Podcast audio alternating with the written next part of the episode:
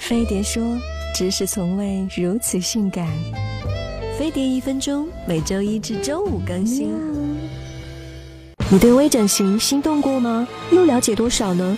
作为集万千宠爱于一身的女神，让我来告诉你微整形前该知道的那些事吧。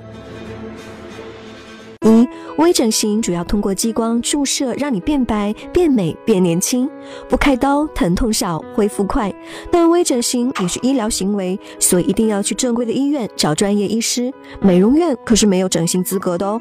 二微整形用的注射针头都非常细，所以整个过程你并不会觉得很痛，大概介于蚊虫叮咬和拔牙之间，跟妈妈打你屁股的疼痛程度也差不多。三肉毒素、玻尿酸可不是化妆品，它们和其他药品一样，都需要国家认证，只要规范操作，风险都比较低。使用前别忘了查看电子编号，正规产品通通都有。四孕期和哺乳期的女性、重症肌无力患者、心、肝、肾、肺部疾病及结缔组织病人是不适合做微整形的哦。败血症患者和经期的姐妹们，凝血功能较弱，要特别留意微整形可能带来的窗口出血。人人都有追逐美的权利，健康自信更重要哦。扫码关注飞碟说微博、微信，学习更多知识，让你从内到外美起来。